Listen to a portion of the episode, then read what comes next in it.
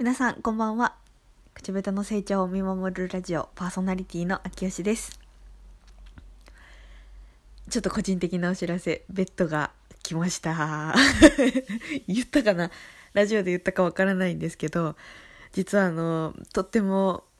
良いベッドを買ってしまいましてですね。今日あのお家に届きました。でさっきあの組み立てが終わったので今お家に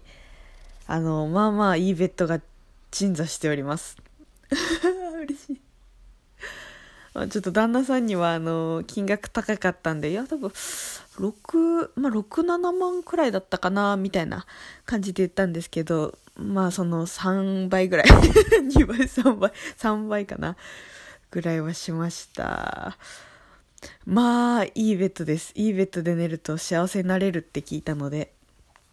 ちょっと今後はあの睡眠時間をあの幸せに過ごすべく 活用させていただこうと思います。まあそんなことは一旦置いといて。あの私最近あのマヤ暦の占いにちょっとハマっています。マヤ暦の占いって聞いたことありますかね？あのよくあるまああのいろんな占いと同じようにその生年月日の中からそのまあ占っていくっていうようなものなんですけどマヤ暦っていうのはもともとその1年間を365日じゃなくて260日として考えていてでその一日一日を金というふうに、まあ、数えるんですね。金。KIN で金ですね。なのでそれぞれ人にはその自分だけまあ自分だけっていうかその日に生まれたその金ナンバーっていうのが振られるんですね。だからまあ1から260まであるっていう感じですかね。まあ金ナンバーイコール誕生日みたいなイメージですかね。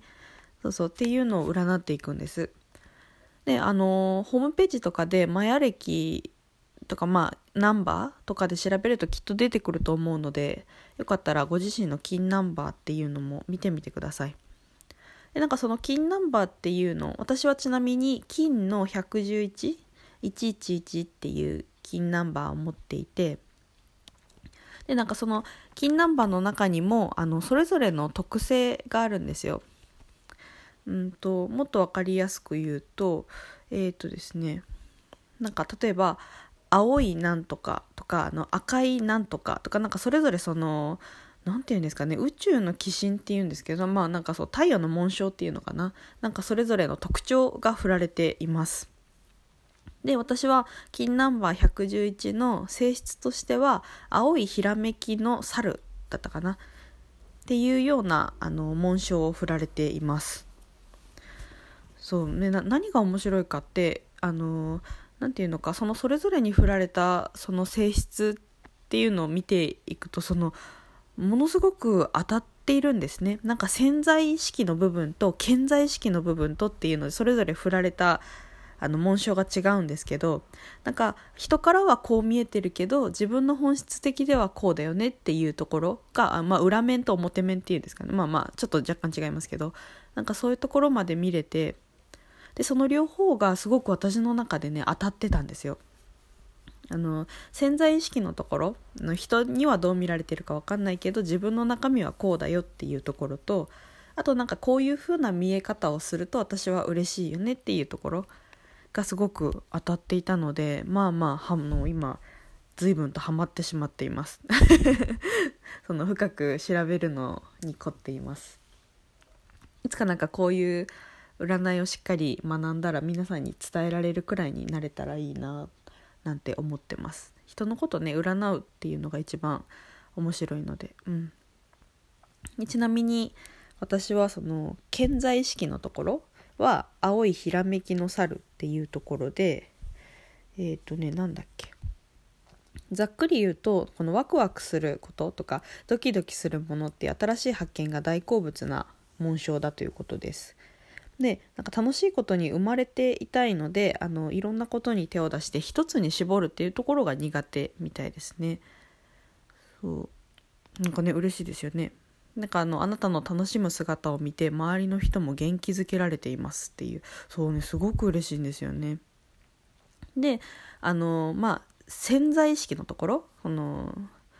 さっきのは潜在意識ですね。で次潜在意識のところは赤い情熱の蛇っていう、名前がついていてなんかこう自分の情熱を持ったあの、まあ、コツコツとその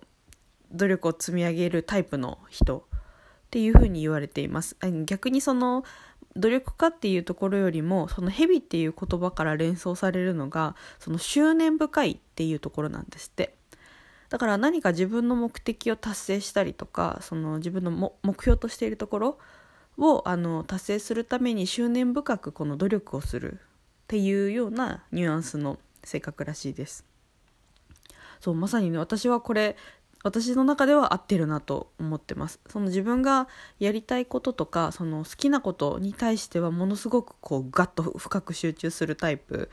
なのでこれがやりたいっていうものを見つけてそこにこう何て言うのかな執念深くアタックすることがすごく好きです。なんで一番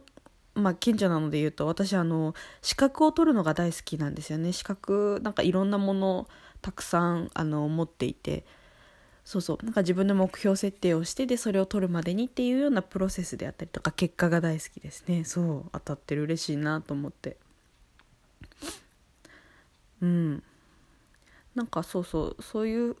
のとか、まあ、もっとなんかいろいろ見れたりするんですよね。その健在とか潜在意識だけじゃなくって。なんかまあ音響とかそのどういうその、まあ、人とよく共鳴するのか